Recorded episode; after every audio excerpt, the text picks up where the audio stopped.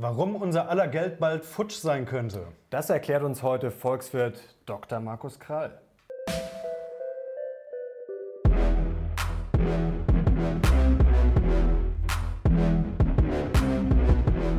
Servus Leute und herzlich willkommen in unserem neuen Video. Die Jungs von der Mission Money sind back. back. Und heute mit einem spannenden Gast wieder mal. Und zwar haben wir zu Gast Dr. Markus Grall. Er ist Managing Director bei der Unternehmensberatung Götz Partners und dort verantwortlich für das Risikomanagement. Ja, und um Risiko wird es heute auch gehen in unserer Folge hier, denn um das Risiko, dass unser Geld leider vielleicht bald futsch sein könnte. Aber jetzt sagen wir erstmal herzlich willkommen, Herr Krall. Vielen Dank für die Einladung. Ja, sehr gerne, Herr Krall. Sie haben nämlich dieses spannende Buch hier geschrieben. Ähm, darin schildern Sie eine Eingangsszene, ähm, wie Sie auf die Idee zu diesem Buch gekommen sind. Ähm, und vielleicht können Sie uns diese Szene noch mal ganz kurz schildern und auch, was der Geruch von Marihuana damit zu tun hatte. Naja, die Sache ist die, dass ich die äh, Politik der EZB schon lange ein bisschen kritisch betrachtet habe, ist dann kein Geheimnis. Und irgendwann mal ähm, bin ich an der EZB in Frankfurt vorbeigelaufen, also an dem alten EZB-Gebäude, in dem jetzt der SSM beheimatet ist. Ähm, da zufällig unser Bürogebäude direkt nebendran ist, äh, kommt das öfters vor. Und als ich da so vorbeilief, stieg mir so ein Geruch, ein echt stechender Geruch in die Nase. Äh, fragen Sie nicht, woher ich den kenne, aber äh, äh, es war mir sofort klar, dass es sich dabei nicht um etwas handelt, was man so im legalen Handel erwerben kann und was als Genussmittel per Rauch verzehrt wird. Und ich gucke mich also um und das Einzige, was ich sehe, ist das EZB-Gebäude. Und da dachte ich bei mir, das darf ja wohl nicht wahr sein. Und in dem Moment dachte ich, jetzt schreib mal endlich ein Buch. Äh, das war so eigentlich der Trigger, der, der psychologische Trigger, dieses Buch zu schreiben. Aber es ist natürlich nicht so, dass ich ähm, die Hypothese hätte, dass die alle Dope nehmen würden. Aber trotzdem machen Sie sich ein bisschen Sorgen anscheinend, denn Sie schreiben ja in Ihrem Buch, dass das europäische Bankensystem ja nach der Finanzkrise eigentlich wieder mal vom Kollaps steht. Äh, das müssen Sie uns jetzt mal kurz erklären am besten. Ja, das ist richtig. Also wir glauben ja alle, dass das europäische Bankensystem jetzt irgendwie durch die viele Regulierung und das frische Kapital mhm. und was wir da alles gemacht haben in den letzten zehn Jahren irgendwie gesundet wäre.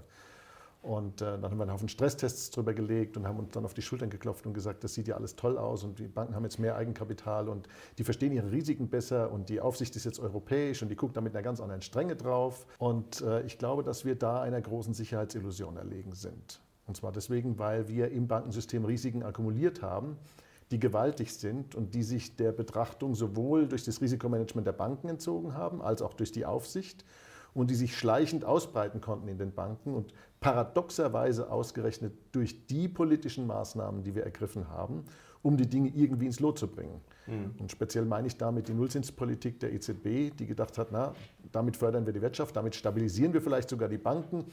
Äh, ich glaube, dass es ein großer Trugschluss war, der dem zugrunde liegt, dass man nicht verstanden hat, wie Banken eigentlich arbeiten und funktionieren und was das Wesen unseres Geldsystems ist.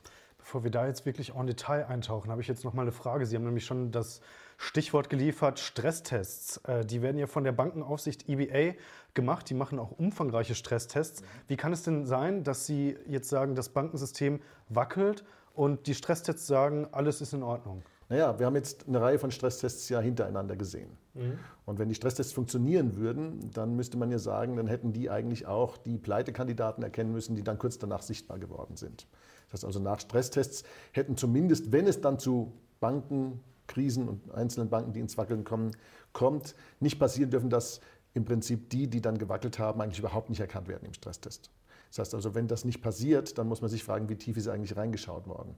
Die zweite Frage ist, schaut man mit der richtigen Methodik rein? Ist man eigentlich überhaupt in der Lage, mit der Methodik, die man zugrunde gelegt hat, die Risiken in den Banken zu erkennen? Und das ist nun mal mein Fachgebiet. Ähm, ich kann sagen, dass die weit überwiegende Mehrheit der Banken in Deutschland mit Kreditrisikomesssystemen arbeitet, die unter meiner Federführung mitentwickelt worden sind. Und äh, insofern habe ich natürlich auch einen Blick darauf, ob die Methodik, die man für Stresstests einsetzt, und da geht es letzten Endes um das Erkennen von Kreditrisiken, überhaupt tauglich ist, um irgendwas erkennbar und sichtbar zu machen. Da ist die Frage jetzt natürlich, wollen die nicht oder sind die zu doof dafür? Blöd gefragt.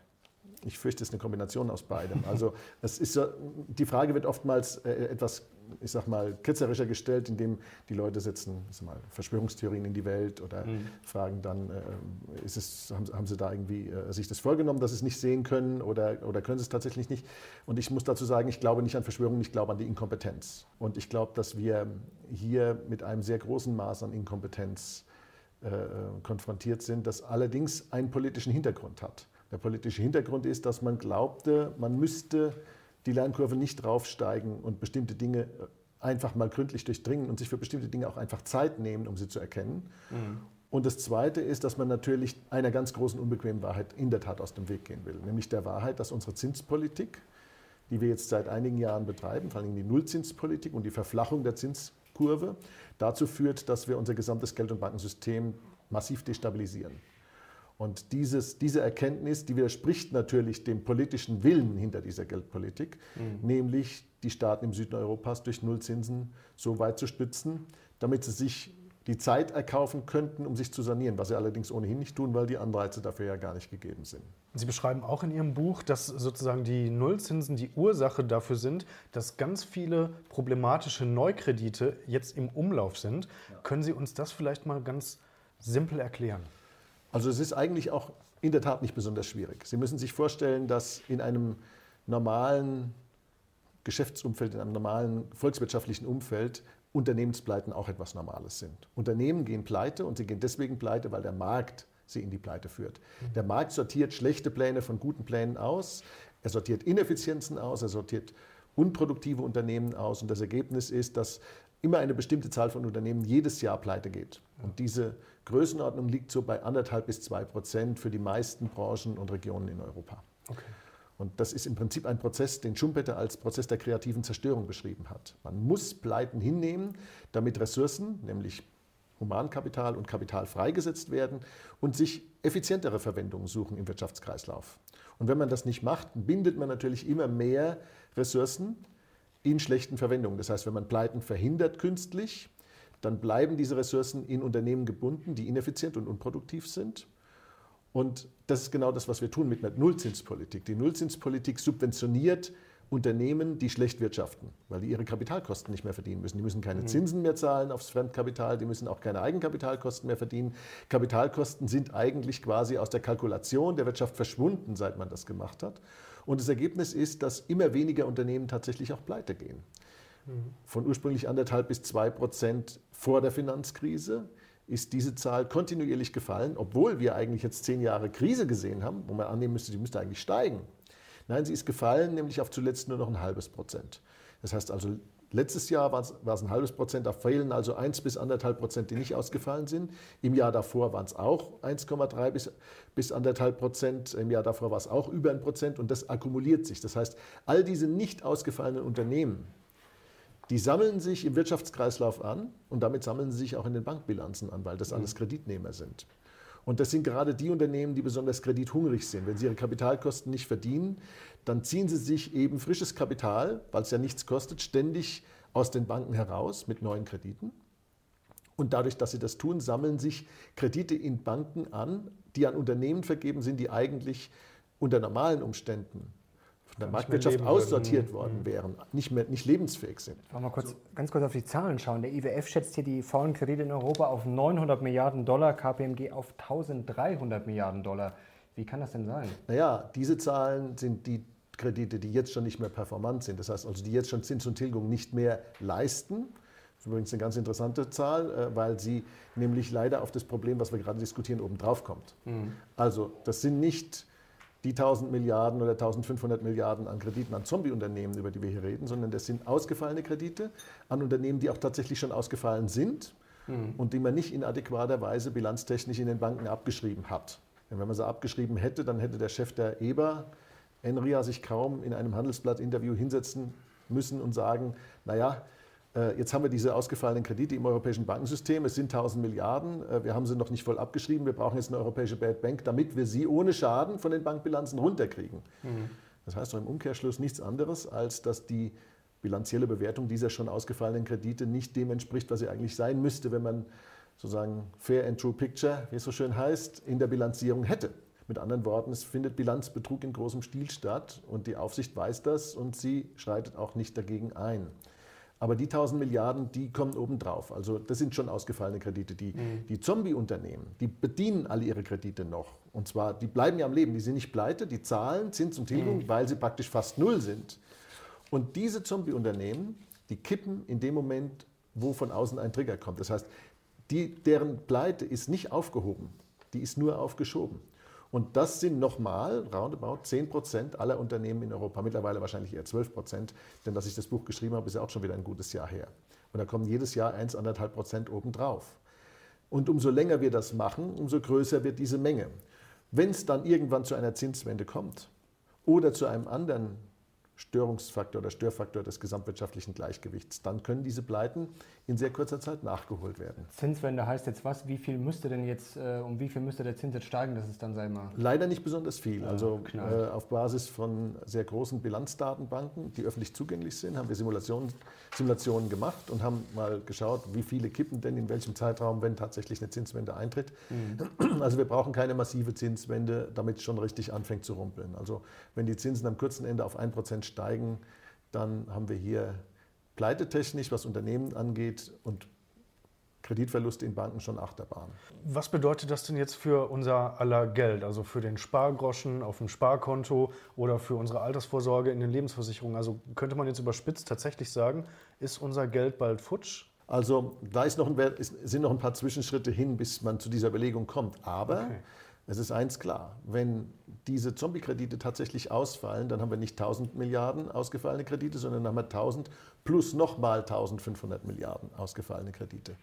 Wenn das in einer Welle über das Bankensystem hereinbricht, die in sehr kurzer zeitlicher Abfolge passiert, und das ist genau zu befürchten, weil ja die alle durch den gleichen Faktor ausgelöst werden, diese Pleiten, nämlich durch die Zinswende, durch das Erhöhen der Zinsen, mhm. ähm, dann übersteigen die Verluste innerhalb von ein bis zwei Jahren das Eigenkapital des europäischen Bankensektors. Und was das heißt, wenn der, wenn der Bankensektor heißt, heißt, er ist dann pleite, wenn man es genau wissen will. Also ein Bankensektor ohne Eigenkapital ist pleite. Das hatten wir schon mal 2007, 2008. War es effektiv so, dass man eigentlich in, zumindest in einigen Ländern und in Teilen des, des, weltweiten Bankensystems davon ausgehen konnte, dass das System pleite ist. Und man hat es dann mit riesigem Aufwand rekapitalisieren müssen. Nur, dass der Schaden diesmal sehr viel größer ist als 2007. Also das, was hier an Ungleichgewichten sich angesammelt hat und an faulen Krediten oder an solchen, die faul werden, sobald die Bedingungen nicht mehr stimmen, dieser gigantischen Subvention an Nullzinsen. Ähm, das ähm, übersteigt das Ungleichgewicht aus dem, was wir von den amerikanischen Hypothekenanleihen gesehen haben, bei weitem. Und die Frage ist, wie viel Geld braucht man dann, um das Bankensystem zu retten?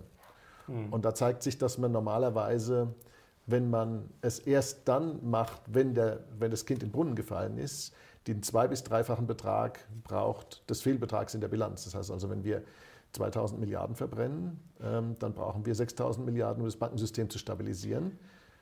Da bekommt man dann später viel zurück, wenn dann abgewickelt wird und wenn der Schaden sozusagen äh, auseinanderklamüsert ist. Aber diese Summe, die kann kein Mensch aufbringen. Darf ich da mal fragen, Sie reden jetzt bei, von, der, von der Rettung, also quasi 2000 Milliarden gehen pleite, 6000 Milliarden brauchen wir. Da reden Sie doch dann von der Rettung über den Steuerzahler, oder? Ja, das ist genau die Frage. Der Steuerzahler oder die Staaten in Europa haben nicht genug Geld, um diese Summe aufzubringen, wenn sie damit warten, bis es knallt. Sie könnten jetzt sich überlegen, ob Sie die Banken stabilisieren und jetzt schon Geld in die Banken einbringen, um die Eigenkapitaldecke so weit zu stärken, dass eine solche, ein solches Schockereignis überlebt wird. Dann wird man nicht so viel brauchen, weil dann das Vertrauen in das System viel höher sein wird. Wenn man sieht, okay, auch so ein Schockereignis kann das System abfangen, dann wird man nicht die zwei- bis dreifache Summe des Geldes brauchen, sondern reicht einfach das, was man da verloren hat. Aber dann muss man vorher handeln. In dem dann, Fall, dann in dem Fall reden wir weg. über Steuergeld. Ja, das Geld ist sicher weg. Das Geld ist auch jetzt schon weg. Also äh, das, das was, was jetzt noch sichtbar ist an Geld, ist im Prinzip eine Geldillusion. Mhm. Also wir bilden uns ein, dass es noch da ist, aber in Wahrheit ist es schon lange nicht mehr da, wenn wir die Risikosituation konkret betrachten. Und wir könnten jetzt quasi da vorbauen und könnten sagen, indem wir das System so weit stärken, dass es, das, dass es diesen Schock auffangen kann, können wir das überstehen. Wenn wir aber warten, bis es soweit ist und bis dieser Fall eintritt und auch es gibt auch noch andere Zünder, die diese Bombe zum Explodieren bringen können, außer eine Zinswende. Kommen wir vielleicht gleich drauf. Okay, können wir gleich machen. Ähm, dann haben wir das Problem, dass niemand genug Geld hat, um die Banken zu stabilisieren. Also die europäischen mhm. Staaten sind sowieso schon viel zu hoch verschuldet. Diese Summe kann niemand aufbringen. Kein, kein, Frankreich, kein Deutschland, auch keine EU als Ganzes, auch keine Eurozone als Ganzes. Der Einzige, der sie dann noch aufbringen könnte, wäre eine EZB. Die müsste es dann frisch drucken in dem Wissen, dass es von vornherein abgeschrieben wird. Ähm, da müsste man natürlich alle Verträge brechen, die man zur Formierung der Währungsunion jemals in Kraft gesetzt hat. Aber wenn man sich das bisher anschaut, was Draghi macht, dann kann man ja davon ausgehen, dass es so dann kommen würde, oder? Ja gut, Draghi handelt ja nicht als äh, einzelne Person in seiner Machtvollkommenheit, sondern er ist Teil eines politischen und geldpolitischen Gesamtsystems. Das kommt dann darauf an, äh, was sich die Bürger Europas in so einer Situation bieten lassen. Aber ganz kurz noch, ich meine, es würde ja dann wahrscheinlich, wenn es zur Katastrophe kommt, es würde ja irgendwas gemacht werden. Also irgendwas müssen sie dann tun, Ja. ähm, weil die Alternative ist, sie lassen das Bankensystem kollabieren. Das Ergebnis dessen wäre ein Kreditkollaps. Ähm, und mit dem Kreditkollaps natürlich auch ein Kollaps der Geldmenge. Denn was die meisten Leute nicht wissen, ist ja, dass die Geldmenge nur zu einem Zehntel aus Zentralbankgeld besteht. Und der ganze Rest ist Giralgeld, der von den Banken geschöpft wird. Aber die Giralgeldschöpfung setzt Kreditvergabe voraus. Kredit und Giralgeld ist ein und dasselbe. Wenn also die Kreditsumme schrumpft und kollabiert über den Prozess der, des, eines Bankenkollapses, dann lösen wir damit eine schockartige Deflation aus, so wie wir sie 1929 schon mal gesehen haben, nur stärker. In Ihrem Buch äh, skizzieren Sie auch ein Szenario, was mich äh, tatsächlich schockiert hat sozusagen. Und zwar schreiben Sie, dass jede Familie mit einem Häuschen eventuell mit einer Zwangshypothek von, sagen wir mal jetzt roundabout äh, 100.000 Euro einfach belegt werden könnte. Wie kann das denn sein oder was ist da der Hintergrund? Ja gut, ähm, die Frage, die sich stellt, ist, wenn es da zum Knall kommt, dann wird ein riesiges Vermögen vernichtet. Ja. Und ähm, für Deutschland ist es ja so, dass die Vermögensverluste, die Verluste aus dem, was in den Banken passiert, noch weit übersteigen werden, wenn, das da, wenn es da zu einem Kollaps käme. Vor allen Dingen, wenn der Euro kollabieren sollte. Ähm, denn man muss sich eins vorstellen, also man kann die Banken in der Situation, wenn es dann knallt, nur noch mit frisch gedrucktem Geld retten. Und da gibt es zwei Szenarien. Das eine Szenario ist, die EZB macht das. Da müssen wir alle Verträge brechen. Und die Frage ist, sind alle Länder dazu dann bereit? Oder die einzelnen Notenbanken der Euro-Mitgliedsländer machen das. Dafür müsste man den Euro allerdings dann zerlegen, denn dann wird, werden deutsche Banken mit D-Mark, mit frisch gedruckten D-Mark gerettet und französische mit frisch gedruckten Franc und italienische mit frisch gedruckten Lira. Wenn das allerdings eintritt, dieser Fall, dann ist ja die EZB eine Abwicklungsinstitution. Das heißt, sie wird dann abgewickelt und dann ist die Frage, ob dann die Schuldverhältnisse, die sich innerhalb der EZB aufgestaut haben, ob die dann bedient werden. Und da ist es ja so, dass wir jetzt Tage 2 haben in der EZB, ein Zahlungsverkehrssystem, klingt eigentlich ganz harmlos, aber dieses Zahlungsverkehrssystem beruht darauf in seiner Funktionsfähigkeit, dass sich die Zentralbanken im Eurosystem gegenseitig unbegrenzt Kredit geben. Nur dass dieser unbegrenzte gegenseitige Kredit zurzeit nur in eine Richtung fließt, nämlich von der Bundesbank an alle anderen. Beziehungsweise die, die niederländische Zentralbank, die ist auch noch betroffen, aber im Wesentlichen die Bundesbank an alle anderen. Und dass wir auf dem Wege dieses Überziehungskredits, um das System quasi stabil zu halten und um die Ungleichgewichte, die sich dort auch schon sichtbar zeigen und die zum Teil auch Ausdruck dieses Phänomens sind, ähm, dass wir äh, hier ungefähr 1000 Milliarden Euro verliehen haben auf dem Wege. Und die Frage ist, wenn der Euro auseinanderbricht, wird es denn zurückgezahlt? Ähm, nach den Verträgen ja, aber was Verträge wert sind in dem Zusammenhang, äh, muss ich jetzt niemanden daran erinnern. Äh, dazu kommt, dass wir ungefähr 1800 Milliarden Euro Anleihen aus Italien, Frankreich, Spanien, Griechenland und so weiter in den Büchern europäischer bzw. deutscher äh, Lebensversicherer und Pensionskassen haben. Wenn es zu dieser Krise kommt, dann sind diese Staaten alle von der Staatspleite unmittelbar bedroht. Ob die dann bereit sind, diese Gelder zurückzuzahlen oder ob die nicht einfach sagen, dann gehe ich halt den Offenbarungseid leisten und mache eine Staatspleite, das zahlt ja dann eh der deutsche Anleger, das ist noch die Frage. So, und jetzt rechnen Sie das mal hoch, 1800 Milliarden Exposure bei Anleihen, ungefähr 1000 Milliarden bei Tage 2, wenn es knallt, wahrscheinlich mehr, weil vorher noch mal eine Kapitalflucht nach Deutschland einsetzt und dann noch mal ein paar hundert Milliarden Garantien über den ESM.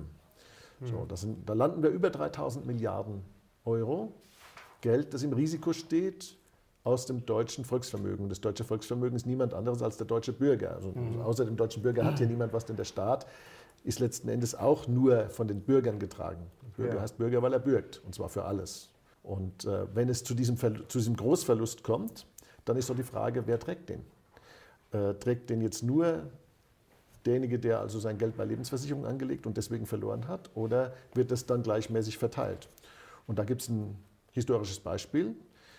Das ist der Zweite Weltkrieg. Im Zweiten Weltkrieg haben sehr viele Menschen ihr Vermögen verloren durch Vertreibung, durch, durch Bombardierungen und so weiter. Und dann hat man 1948, 49 gesagt, da machen wir jetzt einen Lastenausgleich. Äh, Die, die es nicht erwischt hat, die müssen jetzt sozusagen ihren Teil beitragen.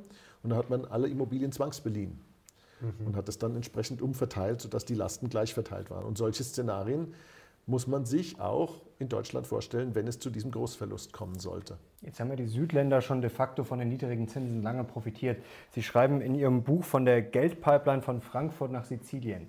Also nach dem Motto, italienischer Notenbanker haut eben die Italiener und Co. raus. Ähm, ja, kann das wirklich so einfach sein? Naja, das ist zunächst mal der Verteilungseffekt. Also, dass Italien zahlungsunfähig wäre ohne mhm. diese Zinspolitik, das ist, glaube ich, ausgemacht. Und das ist auch der Grund, warum man sie so lange durchhält. Denn äh, man hat sie zunächst mal eingeführt unter dem Vorwand, die Deflation bekämpfen zu wollen, weil für ein paar Wochen der Consumer Price Index äh, deflationär aussah, also leicht unter Null war in, der, in seiner äh, Veränderung übers Jahr, während das, die Kerninflation die ganze Zeit immer bei einem Prozent war, stabil bei einem Prozent. Das heißt, es gab gar keine Deflationsgefahr.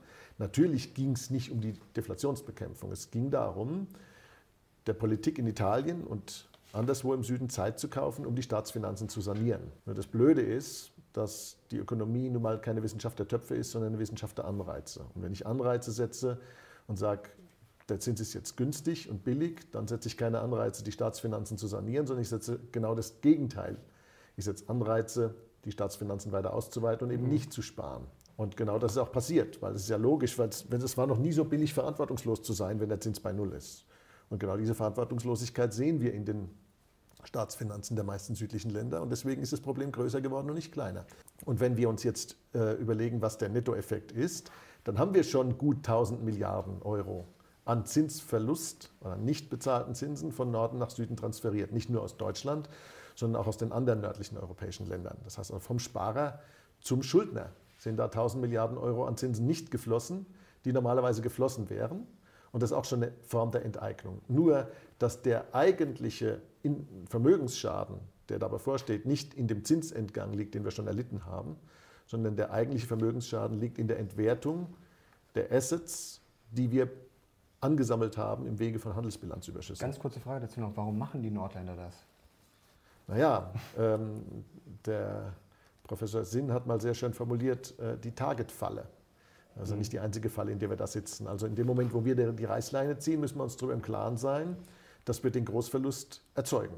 Und, indem wir, und solange wir sie nicht ziehen, äh, müssen wir uns darüber im Klaren sein, dass das Potenzial für den Großverlust weiter wächst. Das heißt also, ähm, wir sind in jedem Fall, ganz egal was wir machen, in einer Zwickmühle. Mhm. Und die Politik, auch der Bundesregierung nach meiner Einschätzung, die lief darauf hinaus, Zeit zu kaufen und irgendwie einen Weg zu finden, der irgendwie da rausführt. Aber blöderweise gibt es keinen Weg, der da rausführt. Man hat sich so, das Loch, das man sich gegraben hat, ist viel zu tief, mhm. als dass man es mit weiterem Graben irgendwie bewerkstelligen könnte.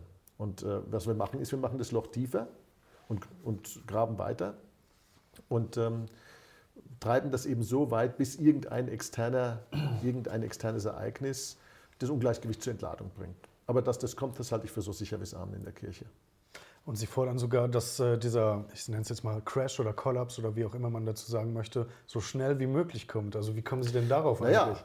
Äh, das habe ich nicht gefordert, sondern das ist eigentlich die, die implizite Realität, auf die wir uns zubewegen. Er, wird, er ist unvermeidlich. Und umso später er kommt, umso größer sind die angesparten Ungleichgewichte. Das heißt, umso schlimmer wird der Knall. Und ähm, man muss sich das so vorstellen, dass ähm, wir ja quasi mit neuen Ungleichgewichten die alten unterm Deckel halten. Das heißt, wir mhm. erhöhen den Druck immer weiter, aber das Gefäß, in dem das Ganze stattfindet, nämlich unsere Volkswirtschaft, die kann nur einen bestimmten Druck aushalten und das mhm. Bankensystem kann nur einen bestimmten Druck aushalten. Und umso länger wir warten, also nächstes Jahr werden wir wieder 1,5 Prozent Unternehmen haben, die nicht pleite ge äh, gegangen sind, die aber hätten pleite gehen sollen. Und ähm, übernächstes Jahr wieder. Und das heißt, jedes Jahr wird also diese Bombe in den Bilanzen der Banken größer. Und dazu kommt, dass natürlich auch die anderen Ungleichgewichte wie Target 2 und Assets aus den Krisenstaaten, also Anleihen aus den Krisenstaaten in den Portfolien von Banken, Versicherern und Pensionskasten auch immer mehr werden, weil natürlich eine Kapitalflucht nach Deutschland im Gange ist. Mhm. Die übrigens den Hintergrund hat, dass eben das Vertrauen in die Währung in den südlichen Ländern gerade nicht mehr gegeben ist. Aber mal Hand aufs Herz. Also ähm, der Euro ist relativ stark jetzt äh, im Vergleich zum Dollar. Europa wächst äh, passabel. Die, die Börsen laufen. Also sehen die ganzen anderen internationalen Investoren denn eigentlich diese ganzen Risiken nicht? Oh doch, die sehen die. Also, dass die Börsen laufen, war noch nie ein Zeichen dafür, dass die Dinge eigentlich gut bestellt sind. Ja. Die Börsen sind auch 1929 absolut super gelaufen. Und die sind auch 2006 nicht schlecht gelaufen. Das Problem ist, dass wir mit der Nullzinspolitik nicht nur die Zinsen runter manipuliert haben, sondern dass wir alle Assets in eine Blasenbildung geschickt haben. Weil natürlich, wenn die Zinsen null sind, dann sind die Opportunitätskosten des Investments null. Und Aktien, wenn man sich die Aktienbewertung anschaut, nach dem bekannten und beliebten Dividenden-Discount-Modell habe ich Dividenden dividiert durch Zins minus Wachstum. Das ergibt meine Preis-Earning-Ratio. Mhm. Ja.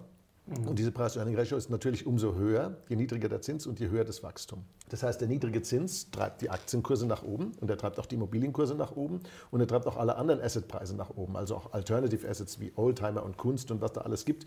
Alles ist in einer Blasenbildung begrifflich mhm. und diese Blasenbildung wird angetrieben vom Zins, weil es keine alternativen Investments mehr gibt, die quasi ähm, überhaupt noch ein Ventil darstellen, wo mhm. man risikofrei investieren kann, wenn man das möchte. Im Grunde genommen hat die Geldpolitik der EZB die risikofreie Verzinsung durch, den zinsfreien, durch das zinsfreie Risiko ersetzt. Und deswegen flüchten alle in irgendwelche Anleihen, in irgendwelche Anlagen, von denen sie hoffen, dass sie im Falle einer Krise wenigstens nicht ganz kaputt gehen. Und das ist ja bei Aktien und Immobilien auch nicht ganz unberechtigt. Also die verlieren dann vielleicht ein Drittel oder die Hälfte an Wert, aber sie sind hinterher immer noch da. Während Anleihen, die so richtig äh, pleite gehen, eben hinterher nur noch das Papier sind, auf dem sie gedruckt sind. Und äh, insofern ist also zunächst mal die Entwicklung der Assetmärkte kein Zeichen dafür, dass wir nicht in einer Krise stecken. Im Gegenteil, das ist eigentlich ein Zeichen dafür, dass wir Blasenbildung überall sehen.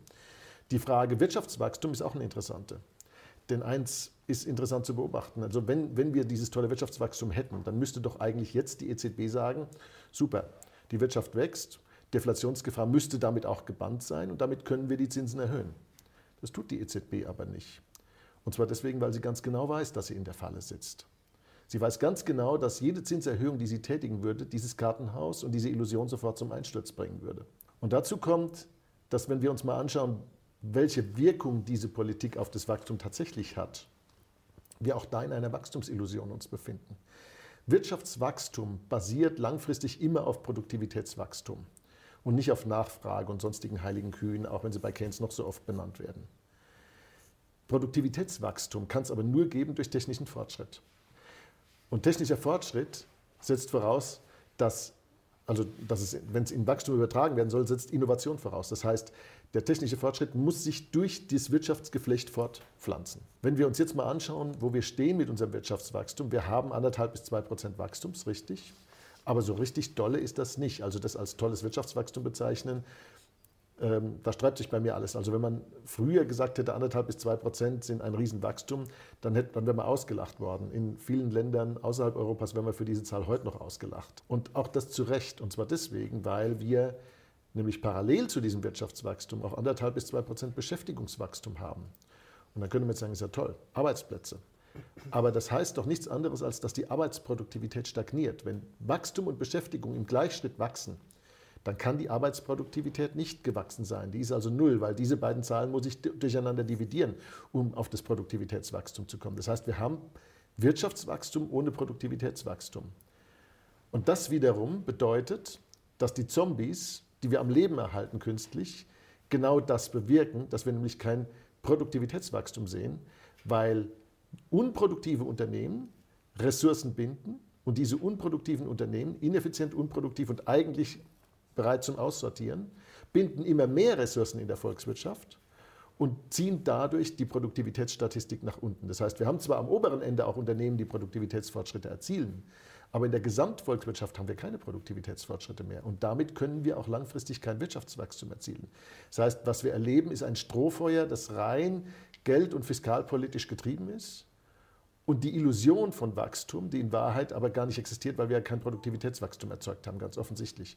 Und jetzt kombinieren Sie diese Einsicht mal mit der Tatsache, dass wir uns mitten in der größten industriellen Revolution in der Geschichte der Menschheit befinden, nämlich der Digitalisierungsrevolution, von der jeder, der einigermaßen was davon versteht, und ich kann es aus meiner Arbeit mit den Unternehmen, die bei mir Klienten sind, nur bestätigen, weiß, dass die Hälfte der Arbeitsplätze innerhalb von 10 bis 15 Jahren überflüssig werden durch die digitale Revolution. Mhm. Das heißt also, wenn wir Vollbeschäftigung haben und gleichzeitig die digitale Revolution in dieser Form stattfindet, dann müsste doch eigentlich bei Vollbeschäftigung ein Wachstum von mindestens 5% zu sehen sein.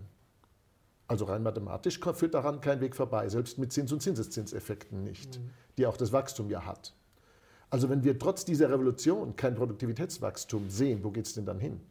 Und da ist meine Hypothese, glaube ich, eine ziemlich vernünftige, nämlich zu sagen, es wird absorbiert von den Zombie-Unternehmen und genau diese Zombie-Unternehmen akkumulieren sich auch in den Bankbilanzen. Aber jetzt haben wir sozusagen zwei Optionen. Wir könnten jetzt einmal die Zins, den Zins normalisieren, Zinsen anheben, die Bombe platzen lassen. Äh, dann haben wir wahrscheinlich morgen, äh, was würde dann passieren? Bankrun, äh, da würden viele Unternehmen pleite gehen, dann hätten wir Massenarbeitslosigkeit. Oder die andere Option wäre jetzt sozusagen, okay, wir schauen jetzt mal, wie lange das läuft.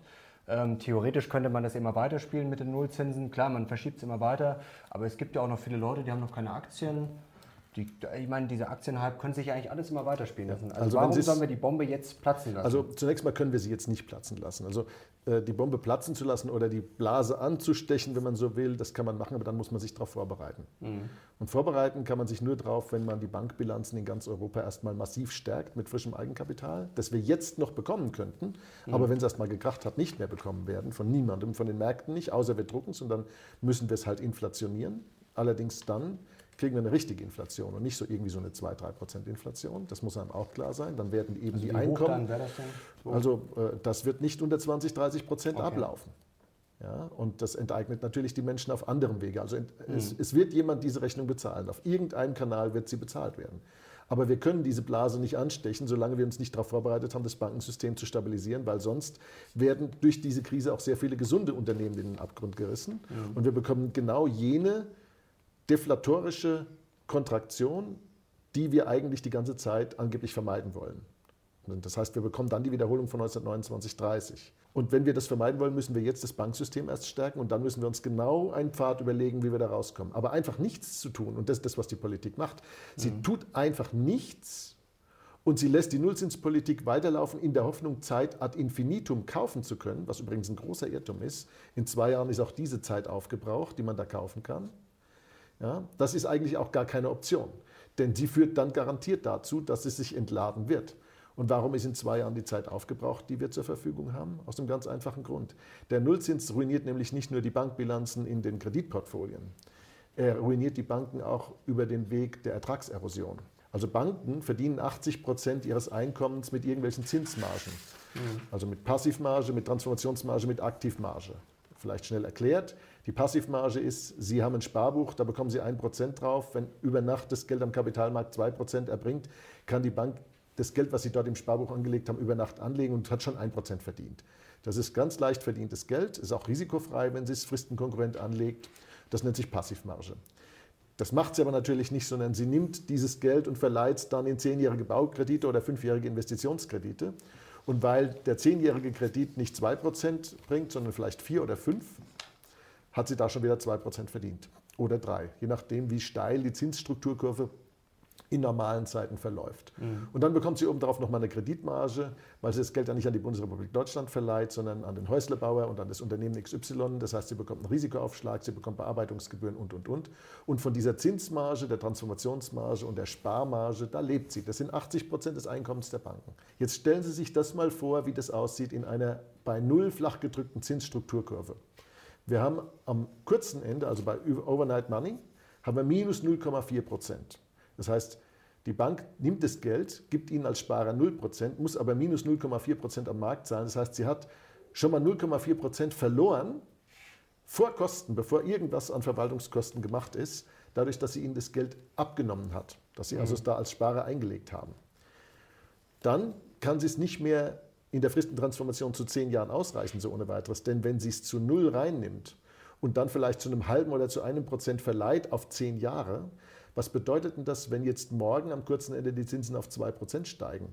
Weil sie, sie hat es auf zehn Jahre zu einem Prozent verdient, sie muss aber dann zwei Prozent zahlen, das heißt, sie verliert jedes Jahr ein Prozent, das heißt, sie hat negative Transformationsmarge, dieses sogenannte Zinsänderungsrisiko, kann man sich in dieser Struktur niemals leisten als Bank. Mhm. Dass es immer noch Banken gibt, die es trotzdem machen, hat was Suizidales. Und weil die ersten beiden Margen einen Großteil der Einnahmen der Banken darstellen und jetzt weggefallen sind, und zwar komplett weggefallen sind, gehen alle Banken her und sagen, ja, das muss ich jetzt wieder rausholen. Und wo verdiene ich es? Ich versuche es in der Kreditmarge zu verdienen. Das heißt, sie stürzen sich alle auf dieses Kreditgeschäft, treffen dort aber auf eine starre Nachfrage. Wenn die Nachfrage starr ist und das Angebot steigt, dann passiert in diesem Markt, was in jedem Markt passiert, die Preise fallen. Also schrumpft die Kreditmarge, die durchsetzbar ist am Markt. Mhm. Und es werden keine risikoadäquaten Zinsen mehr vereinnahmt für langlaufende Kredite. Ob an Unternehmen oder Häuslerbauer oder an Konsumenten, gerade egal. Die Banken aber rechnen sich die Situation schön, indem sie sagen, naja, wir kriegen zwar jetzt keine 2% Marge mehr und 2,5% Marge, wir kriegen nur noch ein halbes Prozent Marge, aber das macht nichts, weil die Risikokosten ja auch gefallen sind. Es fallen ja nur noch ein halbes Prozent der Unternehmen aus. Das heißt, über diesen Kanal, dass jetzt nur noch ein halbes Prozent der Unternehmen ausfallen, weil wir sie quersubventioniert haben über die Zinsen, bilden sich die Banken tatsächlich ein, dass dieses Risiko nicht mehr besteht. Sie rekalibrieren ihre Ratingsysteme und sehen dieses Risiko nicht mehr. Und die Aufsicht sieht es auch nicht mehr, sie will es auch nicht sehen. Im Gegenteil, die EZB, in Gestalt von Herrn Gallo, dem Chef der französischen Notenbank, hat vor einem guten Jahr noch gesagt, ja, was wollen die Banken denn überhaupt? Wir haben doch dafür gesorgt, dass die, dass die Anzahl der Pleiten von Unternehmen durch die Nullzinspolitik nach unten geht. Das heißt, die Risikokosten der Banken sind doch gefallen und damit geht es den Banken doch besser. Man kann ja sagen, so kann nur jemand reden, der keine Ahnung vom Unterschied zwischen Risikokosten und Ausfallkosten hat. Risikokosten sind immer da. Ausfallkosten sind das, was man year over year in der Bilanz und in der G&V dann sieht. Aber die Risikokosten, die sind auch da, wenn sie nicht realisiert worden sind. Also äh, das heißt, die Banken schreiben momentan so wenig ab und es kriegt sozusagen platt gesagt jetzt jeder Depp auch noch äh, den, den Kredit. Was ja, also das Risikomanagement funktioniert in dieser Welt nicht mehr. Mhm. Das, ist, das ist ganz klar der Fall.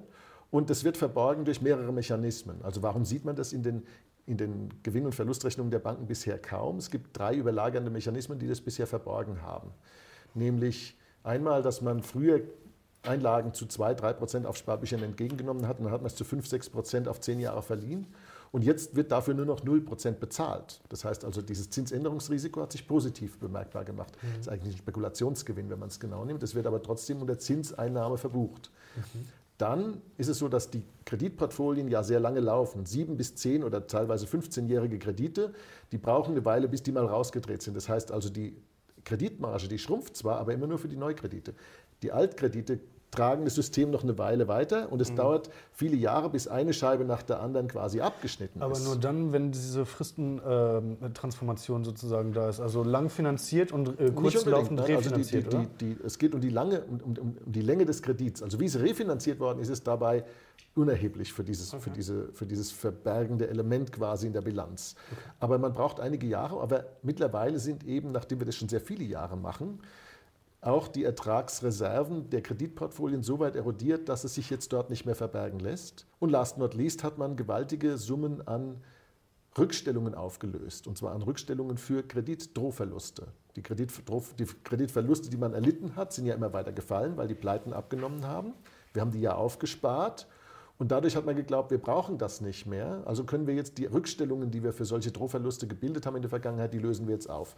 Und wenn ich Rückstellungen auflöse, dann fließt es in der G&V direkt in den Gewinn. Das heißt also, ich zeige einen Gewinn durch, Aufstellung, durch Auflösung von Rückstellungen, die ich eigentlich, wenn mir die Risikosituation wirklich klar wäre, gar nicht auflösen dürfte. Herr Krall, ich habe da noch mal eine andere Frage. Also mal ganz kurz äh, weg von den Banken ähm, und, und noch mal zur Nullzinspolitik und den Auswirkungen auf unser aller Portemonnaie. Äh, Sie haben auch geschrieben, dass ähm, die Nullzinspolitik die größte Umverteilung von arm zu reich wäre, sozusagen in, in der äh, Geschichte. Ja. Äh, wie meinen Sie das? Das ist die erste Frage. Und die zweite Frage, ähm, ist das also auch aus Ihrer Sicht der Grund, warum zum Beispiel die, die Mittelschicht vor so äh, großen Abstiegsängsten auch steht? Also ich glaube, dass die nicht nur die Nullzinspolitik, sondern generell die Politik, die Geldpolitik, wie sie in den letzten Jahrzehnten betrieben worden sind, der größte Motor der Umverteilung von unten nach oben ist. Und zwar nicht irgendwie so, so ein bisschen von ganz unten in den Mittelstand rein oder so, sondern von allen anderen an eine Top 0,1% Einkommensschicht oder 0,01% Einkommensschicht. Also nur die Also absolut oben. allerreichsten, das was die Sozialisten wahrscheinlich als Finanzkapital bezeichnen würden, ja, ähm, dieser Begriff hat blöderweise in diesem Geldsozialismus, den wir uns da angeeignet haben, seine Berechtigung. Und das funktioniert äh, relativ schlicht. Sie müssen sich vorstellen, äh, Spekulation hat ja eine bestimmte Funktion in Kapitalmärkten. Und wenn, ich, wenn Sie beispielsweise auf einen, auf einen äh, fallenden oder steigenden Preis von irgendetwas spekulieren, und richtig liegen, dann verdienen Sie daran Geld, aber das zeigt erst die Zukunft. Und wenn Sie falsch liegen, dann verlieren Sie Geld. Das heißt also, dadurch, dass Sie erfolgreich spekulieren und Geld verdienen, geben Sie dem Markt frühzeitig eine Knappheitsinformation, die er sonst nicht hätte. Nehmen Sie beispielsweise Weizen. Sie sagen, nächstes Jahr ist der Weizen knapp. Ich spekuliere darauf, dass er knapp wird. Ich gehe also long auf Weizen. Ich kaufe, kaufe ihn über Optionen oder ich kaufe ihn auf Vorrat und dadurch treibe ich den Preis schon jetzt in die Höhe. Dadurch gebe ich dem Markt ein Preissignal, das dazu führen wird, dass mehr Weizen produziert wird, weil er teurer ist. Denn wenn er teurer ist, dann ist der Anreiz, ihn zu produzieren, höher. Das Knappheitssignal ist da. Das ist die Funktion des Marktes.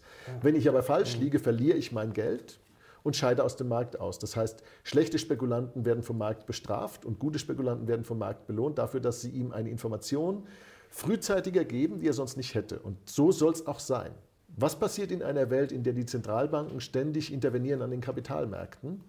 Sie können darauf wetten, dass Ihnen die Zentralbank als Spekulant den Hintern rettet. Und Sie müssen nicht mehr ökonomisch richtig liegen mit Ihrer Analyse, sondern Sie müssen nur noch mit Ihrer Analyse über das Zentralbankverhalten richtig liegen. Und dann werden Sie reich. Das heißt, die Zentralbank gibt damit, dass sie ständig an den Kapitalmärkten interveniert, einen Anreiz, quasi auf das Verhalten der Zentralbank zu spekulieren und nicht mehr auf die ökonomischen Sachzusammenhänge, ob eine Knappheit vorliegt oder ob ein Preis überbewertet oder unterbewertet ist. Und genau das passiert an den Anleihe- und Aktienmärkten vor allem. Die Zentralbanken haben seit 1929 eine Riesenpanik, dass ein Aktiencrash irgendwie in eine Katastrophe deflationärer Art mündet. Und deswegen mögen sie das nicht. Also sorgen sie dafür, dass wenn es an den Kapitalmärkten rumpelt, dass dann die Geldschleusen geöffnet werden. Es werden die Zinsen gesenkt, es wird Liquidität in den Markt gepumpt, es werden Offenmarktinterventionen gemacht und, und, und. Das heißt also, man sorgt dafür, dass Blasenbildung nicht mehr dadurch bereinigt wird, dass die Blase frühzeitig kollabiert und dann eben auch Volatilität ausgehalten werden muss, sondern man rettet den Kapitalmarkt. Und das heißt, man rettet nicht den kleinen Sparer, sondern man rettet denjenigen, der das große Rad am Kapitalmarkt dreht. Und das sind Hedgefonds und, äh, äh, und, und die hochintelligenten Anleger an der Wall Street und sonst wo, die dieses Spiel beherrschen. Das ist nicht der kleine Anleger und es ist auch nicht der kleine Lebensversicherte und es ist sicher, sicher nicht der Sparer bei der Sparkasse. Und dann wird die Blase am Leben erhalten und steigt weiter. Und dann mhm. einige, eine, eine Weile später kommt es dann wieder zu Erschütterungen und wieder öffnen die, die, die Zentralbanken die Schleusen und retten die Märkte wieder. Das heißt also, sie können sich als Kapitalmarktteilnehmer darauf verlassen, dass sie eigentlich nicht mehr richtig liegen müssen, ob die Aktienkurse zum Beispiel überbewertet sind oder die Anleihekurse überbewertet sind, sondern sie wissen, wenn das rumpelt, dann wird die Zentralbank rechtzeitig agieren. Ich möchte eine Wette eingehen, dass letzten Montag, als es gerappelt hat an den Kapitalmärkten, die Helikopter da gekreist sind und Geld abgeworfen haben und Geld in die Märkte gepumpt haben, was das Zeug hält, damit diese Sache sich nicht kettenreaktionsartig fortpflanzt. Und dann hat man wieder Menschen reich gemacht, die eigentlich ökonomisch aufs falsche Pferd gesetzt hatten. Aber das ist so, wenn man, ein Riesenproblem, weil die Politiker können es nicht oder verstehen es nicht. Das meine, die EZB ist ja jetzt vollkommen narrenfrei, oder? Das ist, ist ja, gut, das jetzt, das, die Fed macht es ja schon 50 Jahre und die, Fed, die, die EZB macht es erst 20, solange es es halt gibt. Ja? Äh, vorher gab, war es so, dass die Bundesbank das so nicht gemacht hat. Die Bundesbank hat mhm. sich grundsätzlich überhaupt nicht engagiert, um Märkte zu stabilisieren, sondern sie hat sich engagiert, um die Währung zu stabilisieren. Das ist eine völlig andere Philosophie gewesen, aber die EZB ist auf, diesen Fed, auf diese, auf diese Fed-Philosophie quasi aufgesprungen, stabilisiert Märkte und fühlt sich durch die Ereignisse 2007 auch noch darin bestätigt, was natürlich eigentlich ein großer Unfug ist. Mhm. Aber was passiert, wenn Sie einer kleinen Klasse von, ich nenne es mal Finanzoligarchen, auf dem Weg ständig den goldgepuderten Spekulanten hintern retten? ist, sie verteilen das Geld natürlich um. Wenn dort entstehen Einkommen in Dimensionen, die können Sie sich gar nicht vorstellen. Da werden viele, viele Milliarden bewegt. Und wenn eine so kleine Gruppe immer größere Summen zur Verfügung hat, mit denen sie dann auch das Rad am, am, am Laufen halten kann, dann muss es zu Umverteilungen in der gesamten Volkswirtschaft führen. Und diese Umverteilung, die kennt viele, viele Kanäle. Manche davon sind sichtbar, manche davon sind nicht sichtbar, manche finden wir auch bei langer Suche wahrscheinlich nicht. Aber wenn eine kleine Gruppe einen immer größeren Teil des Volksvermögens akkumuliert, dann muss es zu Lasten aller anderen gehen. Aber ganz kurz nochmal, können wir die EZB irgendwie in den Griff kriegen? Also zunächst mal ist die EZB äh, ist ja unabhängig. Wir haben sie ja auch in dem, in dem Wahnsinn, dass wir uns eingebildet haben als Deutsche, wir könnten die EZB nach dem Bundesbankvorbild, nach dem deutschen Vorbild designen, auch mit einem Maximum an Unabhängigkeit ausgestattet, haben ja aber dabei Governance-Konstrukte verpasst, die eigentlich die Unabhängigkeit von vornherein ausschließen. Nämlich allein schon, dass beispielsweise der EZB-Rat, im EZB-Rat schickt jedes Land einen Vertreter, der voll stimmberechtigt ist. Wenn die EZB wirklich unabhängig wäre, dann dürfte man den EZB-Rat schon so gar nicht zusammensetzen. Welchen Sinn hat es denn, dass jedes Land einen Vertreter entsendet in den EZB-Zentralbankrat, wenn er dort nicht die Aufgabe hat, die Interessen dieses Landes zu vertreten? Das macht überhaupt keinen Sinn. Das ist, das ist widersinnig. Das ist also eine in sich unlogische Konstruktion. Und genauso wird sie auch gelebt. Natürlich ist der Zentralbankrat nicht unabhängig, sondern die Zentralbankratmitglieder sind ihren Ländern verpflichtet. So wie Herr Draghi ist, ist Italien verpflichtet, so wie Herr Weidmann Deutschland verpflichtet ist. Und das Ergebnis dieser Stimmrechtsverteilung, nämlich dass Malta, Zypern und Luxemburg gemeinsam dreimal so viel Stimmrecht haben wie Deutschland, ist natürlich auch mit ganz klarer Konsequenz ausgestattet, nämlich dass sich eine, eigentlich eine Minderheit, die aber eine Stimmrechtsmehrheit hat, dieses Instrumentariums bedient, um die EZB zweckzuentfremden. Und genau das ist passiert. Man hat, diese eine, man hat eine Transferunion, eine Umverteilungsmaschine in Gang gesetzt, der man jetzt nicht mehr Herr wird, ohne quasi die Verträge massiv zu ändern. Und die, die Verträge können nur entweder geändert werden, indem alle zustimmen, oder für Deutschland heißt es, da das niemals passieren wird, dass für Deutschland dieses System nur dann aufgebrochen werden kann, wenn Deutschland die EZB verlässt oder die anderen sie verlassen. Also ohne ein Auseinanderbrechen des Systems ist es reformunfähig. Jetzt komm, genau, jetzt kommen wir mal äh, dazu, was, was können wir eigentlich tun? Äh, wie könnten wir eventuell die, die drohende Katastrophe doch noch abwenden? Sie haben da auch äh, vier Szenarien in Ihrem Buch beschrieben, aber ich frage nochmal so, könnte die EZB nicht einfach die ganzen vollen Kredite über ihre Bilanz abschreiben und gut ist? platt gesagt. ja, das ist ja, das ist ja das, was man öfters schon diskutiert hat, zu sagen, dann monetarisieren wir das halt. Mhm, genau. Da muss man äh, sich darüber im Klaren sein, dass, dass die Rechnung nur umverteilt, aber auch nicht abschafft. Die wird dann ander, auf eine andere Weise bezahlt. Also wenn man äh, diese, äh, man könnte sagen, die EZB kauft das alles auf, das tut sie ja jetzt auch schon. Sie kauft ja jetzt schon mhm. riesige Mengen Anleihen auf, die eigentlich wertlos sind. Das heißt also, wenn Sie, wenn Sie die EZB ordentlich bewerten würden nach, nach, nach äh, Mark-to-Model-Values der, der Anleihen, die sie gekauft hat und die Risiken ordentlich einpreisen, dann hat die EZB ja heute auch schon kein Eigenkapital mehr. Mhm. Ähm, das Ergebnis aber einer solchen Politik ist ganz klar, dass wenn sie dann diesen nächsten Schritt machen würde, sie müsste ja dann mindestens diese 2000 bis 2500 Milliarden Anleihen kaufen, beziehungsweise Kredite kaufen über Securitization, Vehikel und so weiter, dass sie das dann abschreiben muss. Und dann gibt es jetzt zwei Möglichkeiten, diese Abschreibung zu finanzieren. Entweder legen dann die Staaten, also die Anteilseigner der EZB, dieses Geld wieder ein. Das heißt, es muss beim Steuerzahler dann abgeholt werden, womit sich die Katze in den Schwanz beißt. Das heißt, dann können wir es gleich selber finanzieren. Mhm. Oder man inflationiert das Geld. Das heißt, man monetarisiert die Kosten und holt sich über Inflation zurück. Aber die Inflation bedeutet natürlich auch ganz konkret, dass man sich beim kleinen Mann abholt und nicht bei den Reichen. Denn die, die über die Verteilungswirkung der Inflation ist viel geschrieben worden, aber eins ist klar, da hatte, er hat schon recht, als er sagte, dass die Inflation das Unsozialste ist, was es überhaupt gibt, weil sie natürlich vom kleinen Mann am meisten wegnimmt, denn der kann sich gegen die Folgen der Inflation am wenigsten wappnen.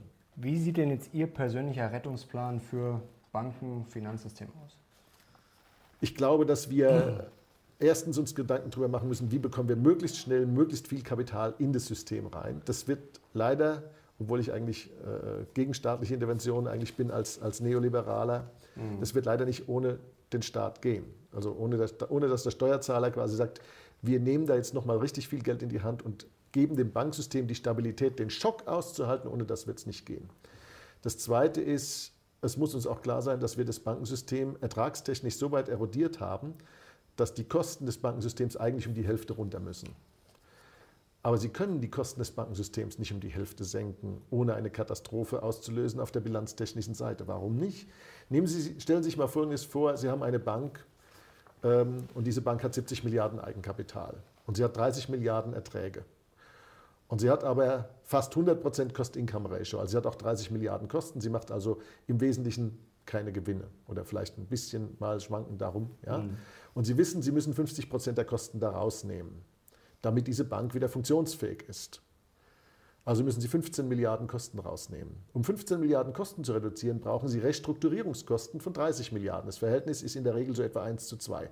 Das heißt, Sie müssen Rückstellungen für Abfindungen und dergleichen bilden und müssen 30 Milliarden abschreiben im ersten Jahr, um 15 Milliarden zu sparen, aber die kriegen Sie erst im dritten Jahr.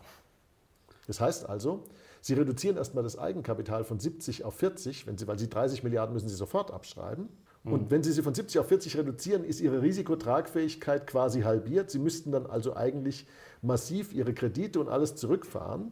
Das können sie aber nicht, weil sonst ihre Erträge weiter schrumpfen, abgesehen davon, dass eine solche Kreditschrumpfung einen deflationären Schock auslösen würde, wenn sie es im ganzen Bankensystem machen.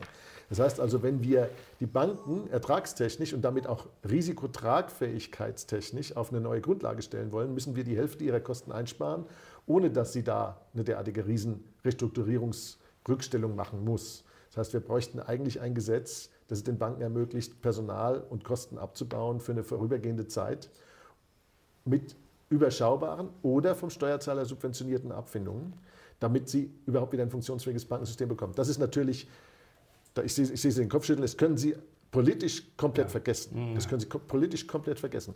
Allerdings gebe ich eins zu bedenken.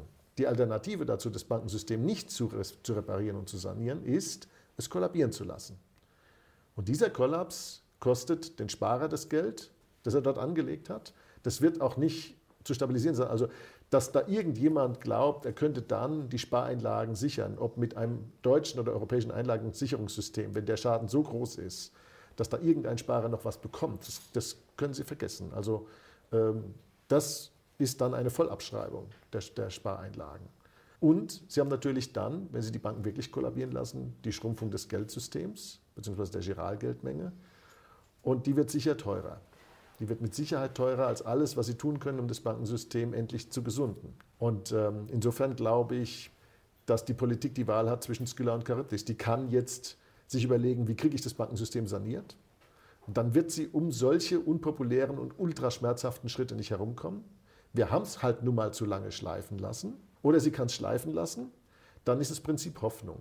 Ähm, dann allerdings ähm, sollte man sozusagen weit, weit weg sein, wenn die Bombe hochgeht. Das ist das, was die Briten gerade machen. Okay. Kommen wir mal, glaube ich, zu unserer äh, letzten Frage. äh, welche Assetklasse ist denn aus Ihrer Sicht eigentlich der möglicherweise ja, beste, in Anführungszeichen, Ausweg aus der Misere? Also sollte man jetzt eher auf, auf Gold setzen, Immobilien oder vielleicht sogar Kryptowährungen? Also ich glaube, dass das, der Boom der Kryptowährungen mindestens in Teilen dem Zustand unseres Geldsystems geschuldet ist. Mhm. Denn es ist ja nicht so, dass ich der Einzige bin, der darüber nachdenkt. Es gibt da draußen ganz viele Marktteilnehmer, es gibt einen Haufen Bankvorstände, die ihre Bilanzen kennen, es gibt einen Haufen Investoren, die sich des Themas ganz genau ansehen. Und das Ergebnis ist, dass eine große Skepsis hinsichtlich der Stabilität unseres Geldsystems mittlerweile im Markt eigentlich fast schon Mehrheitsmeinung ist und nicht Minderheitsmeinung. Mhm. Und diese Skepsis, die drückt sich natürlich dann aus in mehreren Fragen. Erstens, wo, wo soll ich denn mein Geld überhaupt noch anlegen? Die Frage, die Sie gerade gestellt haben.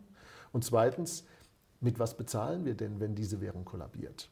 Und da bieten die Kryptowährungen eigentlich einen scheinbar logischen Ansatz. Und ob sie dieses Versprechen dann erfüllen können, das wage ich bei der jetzigen Infrastruktur und Technologie noch zu bezweifeln. Aber es ist zumindest eine Motivation für viele, die sagen, es wird dann zumindest mal mit den Kryptowährungen versucht werden und dann werden die, die schon da sind, einen Vorsprung haben und dann werden die Preise dieser Kryptowährungen explodieren. Das ist der Grund der Blase, die wir bei der Bitcoin jetzt gerade gesehen haben. Oder mit einer der Gründe der, der, dieser Blase, die wir da gesehen haben. Nicht der einzige, aber es ist ein starker Treiber. Und insofern, ja, Kryptowährungen sind sicher was, womit man sich auseinandersetzen muss. Aber Kryptowährungen sind hochspekulativ. Und wenn man jetzt sich fragt, als kleiner Anleger, was mache ich denn? Dann kann ich nur sagen, suchen Sie sich ein Vehikel, das im Ausland investiert, und zwar im nicht-europäischen, nicht-Eurozonen-Ausland investiert ist.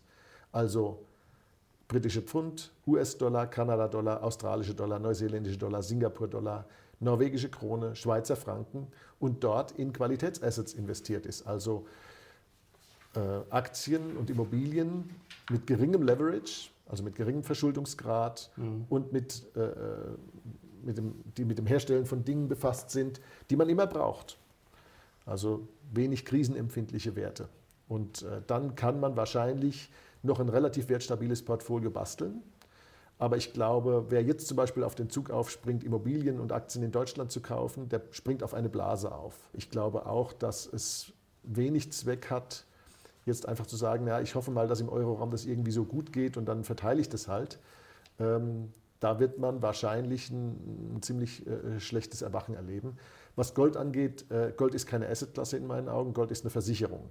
Hm. Die sollte man immer im Portfolio haben egal ob die Zeiten gut oder schlecht sind, weil man nie weiß, ob die eigene Einschätzung, ob die Zeiten gut oder schlecht sind, korrekt ist. Man darf davon keine Rendite erwarten, aber man kann davon einen gewissen quasi äh, Stopgap quasi erwarten. Also wenn es dann wirklich rappelt, dann ist das Gold immer noch da. Dann sollte man es nur nicht ähm, zu Hause lagern, wo es geklaut wird, oder in Deutschland in einem, in einem Banktresor, wo es vielleicht beschlagnahmt wird. Aber halten Sie Gold so als Ersatzwährung für möglich, wenn es jetzt wirklich, sagen wir, Weltuntergang ist, ist es dann wirklich theoretisch oder praktisch möglich, äh, damit zu zahlen? Also, oder ist das für ähm, Sie eher unrealistisch? Ich will den Weltuntergang ja nicht herbeireden, aber ich glaube, äh, dass die Alternative, wenn es denn tatsächlich zu einer solchen Krise käme und mhm. der Euro auseinanderbricht, dann kann ich mir vorstellen, dass wir eine goldgedeckte D-Mark haben werden. Denn die Bundesbank hat ja immer noch und zum Glück den größten Goldvorrat äh, nach den Vereinigten Staaten auf dem Planeten. Ähm, mhm. Und äh, insofern würde man wahrscheinlich annehmen, dass dieser Goldvorrat einen relativ hohen Wert haben würde in so einer Krise und vielleicht sogar so hoch, dass er für die Tage-2-Verluste zumindest eine Teilkompensation darstellt, sodass wir dann immer noch eine funktionsfähige Bundesbank haben. Ähm, aber ich glaube, dass man sich über die Frage des Währungssystems und ob Golddeckung oder nicht nochmal ganz neue Gedanken machen wird, wenn es zu dieser Krise kommt. Herr Krall, das war äh, hochspannend. Leider haben Sie uns nicht die allerbesten Nachrichten zukommen lassen heute, aber das war eine sehr spannende Analyse. Leute, schreibt es doch mal bitte in die Kommentare, wie ihr dieses Interview fandet. In welchen Punkten stimmt ihr Herrn Krall zu? Wo habt ihr möglicherweise eine etwas anders äh, lautende Meinung? Schreibt es mal bitte, äh, bitte mit rein. Daumen nach oben wie immer, Abo bitte auch da lassen und jetzt sind wir raus. Bis zum nächsten Mal. Wir sehen uns. Ciao. Ciao.